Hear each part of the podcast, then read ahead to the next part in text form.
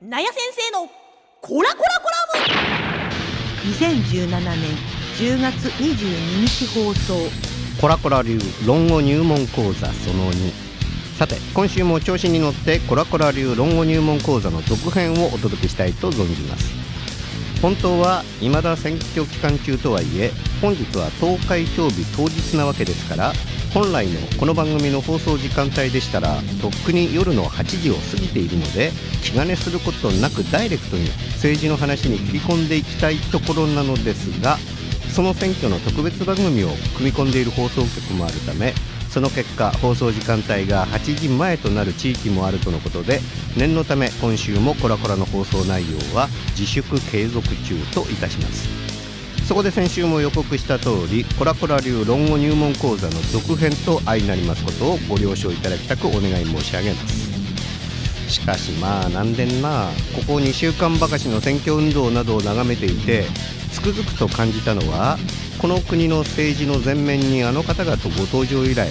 すっかりと社会の雰囲気が変わってしまいまして国家体制や時の政権が打ち出す政策などに文句や異論を口にしただけで左翼とか反日とか罵倒されるのが普通になってしまったみたいですね。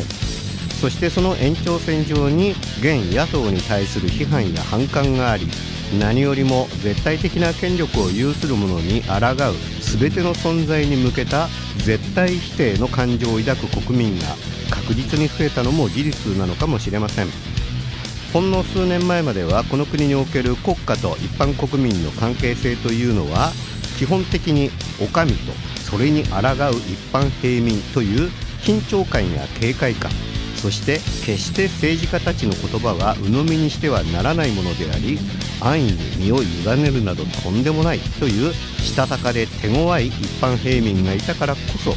民主主義国家なるものが継続できたのではないかと僕などは捉えていたのですがそんな国家権力と一般国民の関係性がここまで激変するなど想像だにしていませんでした。いやそれとも単に政権政党への支持者というか党員が増えただけなんでしょうか。どちらにしても僕などには理解も共感も抱くことができない。薄気持ちの悪さしか感じませんがね。さてそんな、えー、選挙結果がどっちにどう転ぼうがひっくり返ろうが私たち国民はいいダクダクと受け入れもたらされた結果としての社会システムの中で生きていくしかないわけなのですがせめて古の偉人鉄人たちが残した言葉の中から人が正しく生きるとは何かを忘れぬよう時々には学び直してみませんか？なお使用テキストは先週に引き続いて講談社学術文庫出版の13行中祖本からの論語引用といたしますのであらかじめお断り申し上げておきます。では今週も行ってみましょう。詩曰く人の過つやおのおのその塔においてす。過つを見ればすなわち人を知る。解説です。人間は君子も精進も問わず誰にでも過ちがあるものだがその犯した過ちを処理する時にそれぞれその人の本質的な人格が現れる。犯した過ちの始末を見れば当然その人間性までがわかるのだ。深い言葉ですね。君子にだって過ちはある。しかしその過ちをどう処理するかにこそ人間の本質的な人格が現れるのだそうです。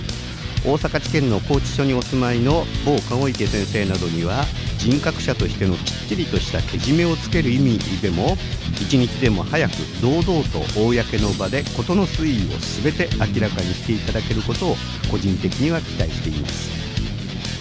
死曰く君子の天下におけるや敵もなく幕もなし。義これとともに必須。解説です。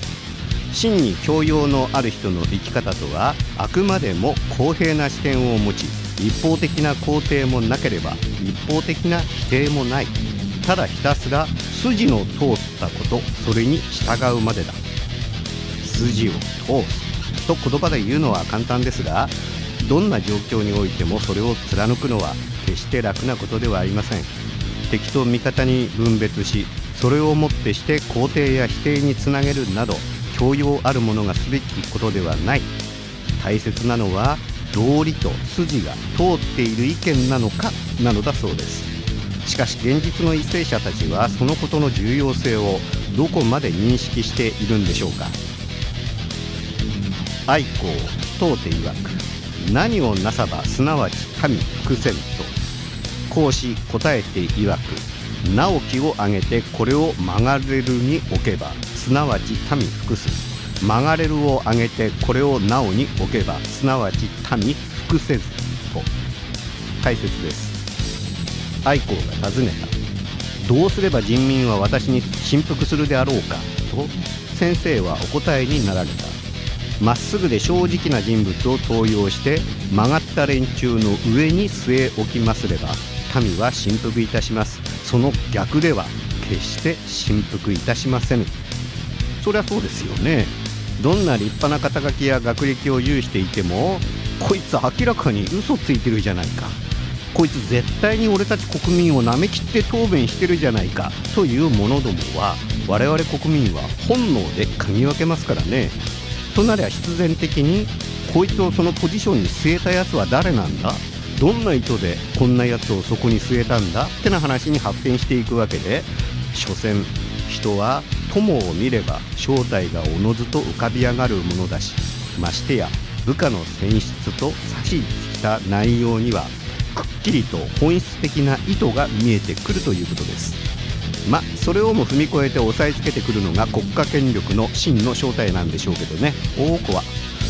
ところで昨今のきな臭い我が国の周辺事態に対する国民の恐怖と警戒心は募る一方となっておりますがまどんな生き物でもギリギリまで追い込まれたらどんな反撃に出るか分かったものではありませんからね。そこで一節。白曰く死三軍をやらばすなわち誰と共にせん。死曰く暴虎氷河し死捨て食ゆるなき者は我共にせず必ずやことに望んで恐れ計りごとを好んでしかしてなす者たれと。白が尋ねた。先生が戦争で軍を指揮するとなったらどんな人とならご一緒なさいますか？すると先生はこう答えられた。素手で虎を捕らえようとか大河を船なしで歩いて渡ろうとかそういう無謀なことをして死んでも別に構わないとするようなものはお断りだ。戦争を前にしたのなら十分に慎重にあらゆる事態を想定して考え徹底した戦略や戦術を巧みに張り巡らした上で必ずや最後には勝利を得るものとでなければ私は組まない。犠牲が出たら想定外だったと言い訳をしたりましてや相手を侮る人間などとは絶対に組まない。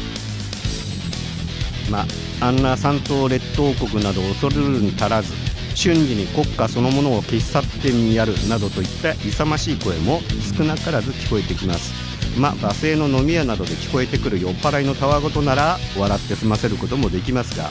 議員バッジをつけた公の人物が口にしたとなると洋の東西を問わずそれはまた別の問題だと思うんですけどね。それではいよいよ本日の最後となります。もちろん現実の誰をも意図しておりませんのでくれぐれも誤解なきようお願い申し上げます。いきます。死曰く人にして婦人ならば礼をいかんせん。人にして婦人ならば学をいかんせん。解説です。そもそもが人としてダメなものが教育がどうした道徳がどうしたはたまた国の歴史やら文化の素晴らしさがどうたらなどと言っても始まらない。人とは